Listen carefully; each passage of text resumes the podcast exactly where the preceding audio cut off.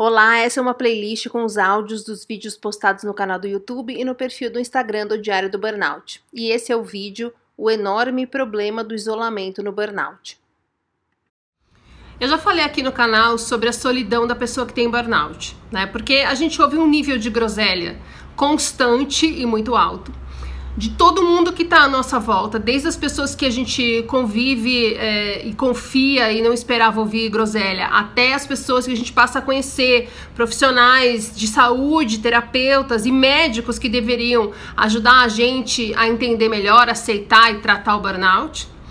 E qual é a nossa tendência? A gente se isolar. Então, é, você tem ali a solidão da pessoa que passa a não ter com quem se abrir, quem, em quem achar apoio, é, às vezes em quem confiar para trocar uma ideia, dizer como se sente.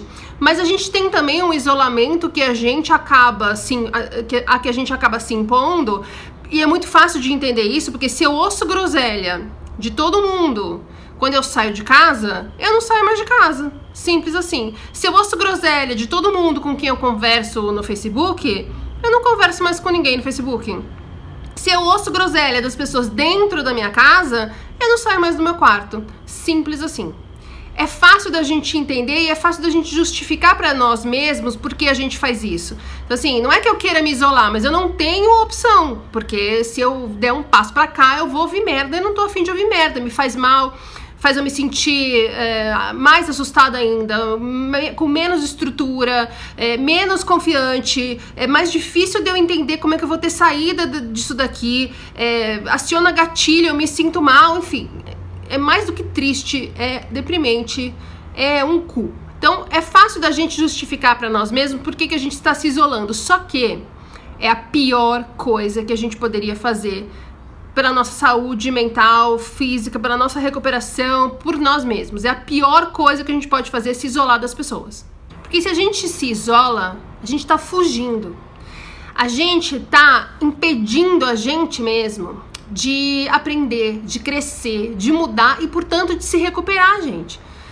Quanto mais você se isola, mais você está colaborando para a doença e menos para a recuperação mais longe está ficando a possibilidade de você se recuperar, de você se curar. O negócio é que a gente está vindo de muitos anos em que a nossa percepção era é, de que a nossa vida é muito difícil, a nossa vida particularmente é muito difícil, é, é muito, o mundo é muito injusto, a gente está é, se esforçando pra caramba e ninguém ajuda, ninguém reconhece, as pessoas estão um pouco se fudendo pra gente. Entendeu? Essa é a, é a, forma que a gente foi moldando o nosso, nosso pensamento, a nossa, nosso ponto de vista em relação às coisas de trabalho, de relacionamentos, da vida de uma maneira geral. E quando a gente chegou no burnout, isso já era, em algum lugar da gente, uma certeza. Na hora que chega o burnout, é como se você carimbasse. É oficial. Minha vida é uma bosta eu não tenho, não tenho o que eu possa fazer para sair da merda, porque quanto mais eu tento, parece areia movediça, mais eu me afundo. Então, realmente não tem o que eu possa fazer. As pessoas não entendem, ninguém me ajuda. Então, é isso. Mas, mas não é isso, né, gente? Não é isso. É, não dá pra gente viver a partir dessa dinâmica. Isso é uma percepção maluca que a nossa cabeça criou à medida em que a gente foi uh, sofrendo algumas coisas, não sabendo lidar com outras, é, inventando algumas coisas, a nossa ansiedade ajuda a gente a inventar algumas coisas, a gente fica com medo, e medo é o quê? É uma ilusão. Então a gente foi criando algumas coisas, foi juntando com as crenças negativas que a gente tinha, elas vão aumentando, nós vamos criando novas, e isso tudo vira, parece que é uma certeza, parece que a gente decodificou a vida, mas, mas não é, é uma maneira maluca da nossa mente entender o que está acontecendo à nossa volta. A gente precisa agora aprender a lidar com as coisas, apesar das groselhas que a gente ouve. Porque, gente, todo mundo ouve, é, ouve groselha. Todo mundo. No mundo inteiro não tem uma pessoa que não ouça groselha. Dalai Lama ouve merda. Um ermitão, se encontrar alguém, vai ouvir uma groselha. Todo mundo ouve groselha. É igual problema, todo mundo tem problema. Todo mundo tem problema. Você não tem mais problema que os outros. Os seus problemas não são piores dos que os outros, apesar de você acreditar nisso firmemente agora. O negócio, o, o que faz a gente é, ser feliz ou não, ser leve ou não, ser alegre ou não, é como a gente encara esses problemas, é como a gente lida com essas groselhas que a gente ouve. Ó, é que nem. É, Sabe que quando uma criancinha entra na escola, criancinha pequenininha vai pela primeira vez na escola. Toda criancinha, quando entra na escola, acontece o quê? Pega todas as doenças. A coitada da criança passa não sei quantas semanas, é, pega uma virose, Sara pega uma gripe, Sara pega conjuntivite, Sara pega... É o tempo inteiro a criança uma coisa atrás da outra. Por quê? Porque ela estava em casa protegida, convivendo com as pessoas ali do, do círculo familiar dela. E de repente ela é exposta a um monte de criança. Monte de criança. Então é, elas ficam trocando bactérias, vírus, micróbios. E aí qual é a, a, a solução que existe para isso? É você pegar seu filho de volta, trancar ele em casa e não deixar mais ele sair? A vontade, imagino que seja essa. Mas é a pior coisa que você pode fazer para o seu filho.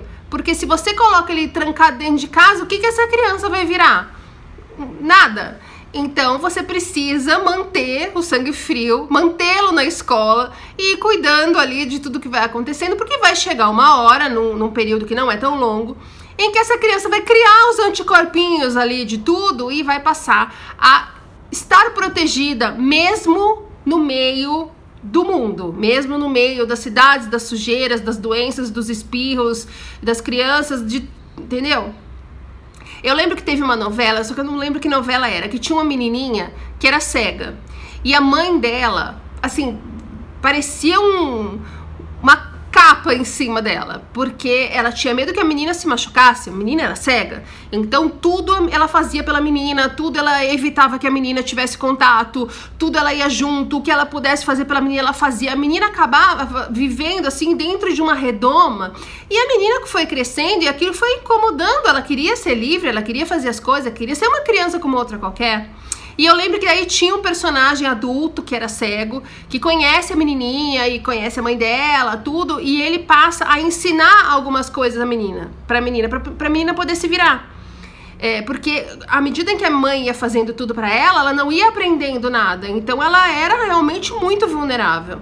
Mesmo tendo crescido, ela era como se fosse um bebezinho. E ele vai ensinando para ela algumas coisas, para ela aprender a se virar, para poder andar, para poder ir até ali, subir uma escada, atravessar uma rua, falar com as pessoas, se defender, se proteger, estar sempre é, menos vulnerável do que uma criancinha. Porque pensa, como é que essa criança ia virar uma adulta? Não tem, ela ia ter que ficar trancada em casa o tempo inteiro. E aí, à medida em que ela vai aprendendo como faz as coisas, a ser mais livre, a ser mais independente, ela vai virando simplesmente uma criança normal, feliz, que brinca, que passeia, que anda, que apronta. Enfim, é, a gente esteve se protegendo durante muitos anos do que a gente entendia que eram os perigos. A gente estava se protegendo da, da doença das pessoas. É, a gente mora numa, numa sociedade, tá passando um helicóptero e eu tô ignorando porque eu estou no meio do raciocínio. A gente mora ali numa sociedade em que a, a autoestima das pessoas é medida pela produtividade delas.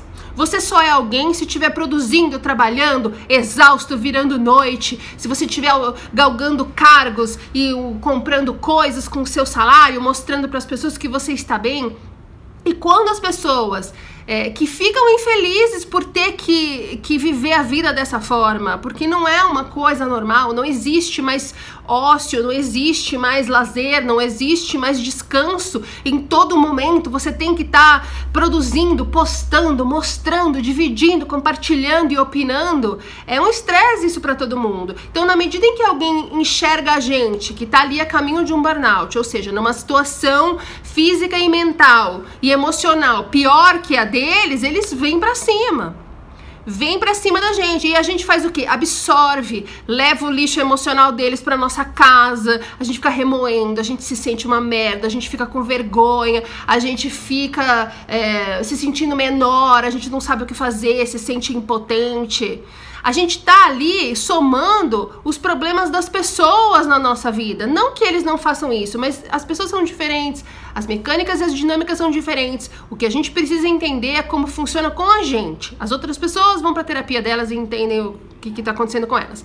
A gente está pegando as doenças de todo mundo. Agora que nós chegamos num burnout, nós temos duas opções: ficar trancado em casa pro resto da vida, isolado das pessoas, não ouvindo groselha, mas não vivendo.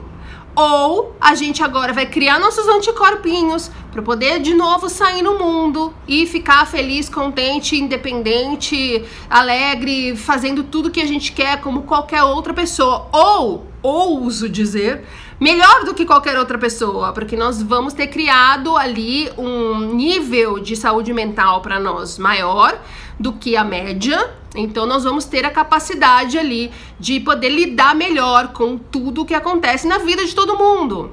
A gente não vai mais achar que a gente é, é, injustiçado e sofre bullying de Deus e tudo na nossa vida é mais pesado. Simplesmente porque não é. Nós vamos aprender a olhar isso e reconhecer que não é.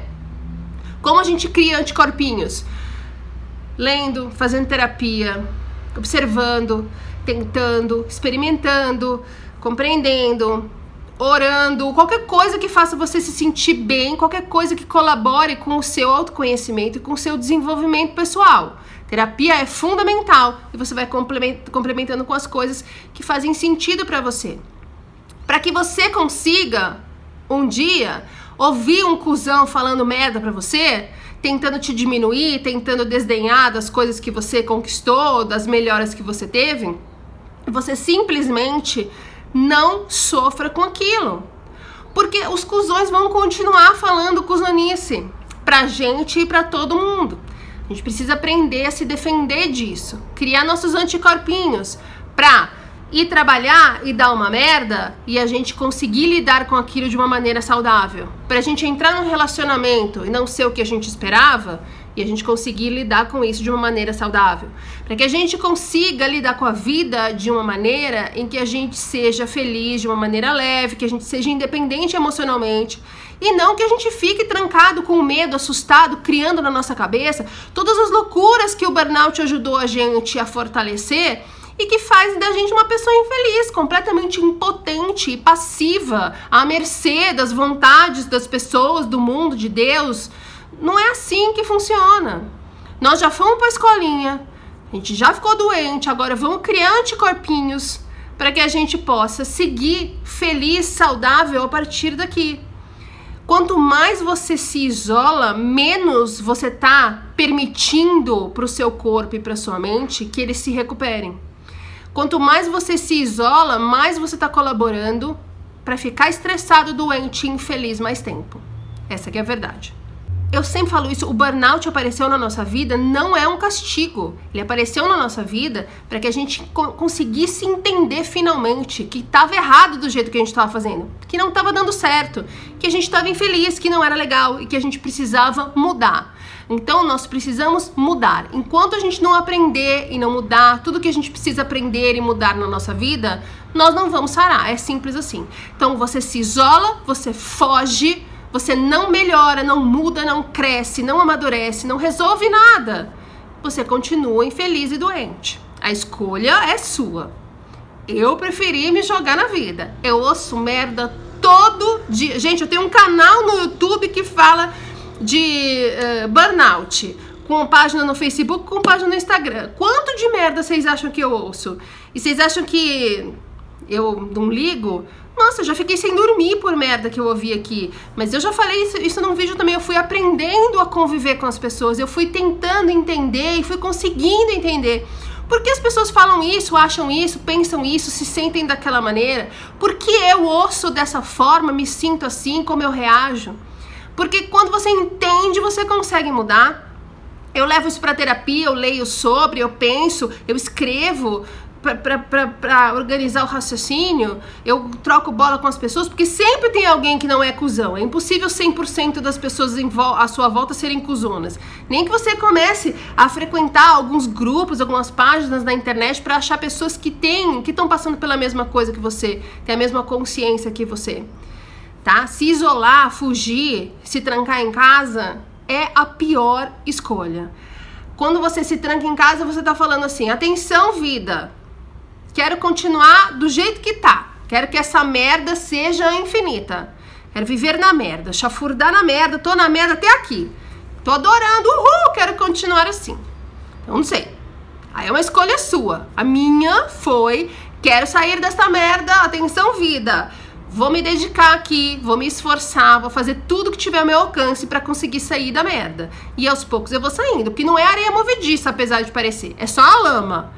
A gente vai conseguindo sair da lama, lavando, se limpando, e a lama que tava aqui no pescoço vai descendo, uma hora tá só no pé e uma hora não tem mais.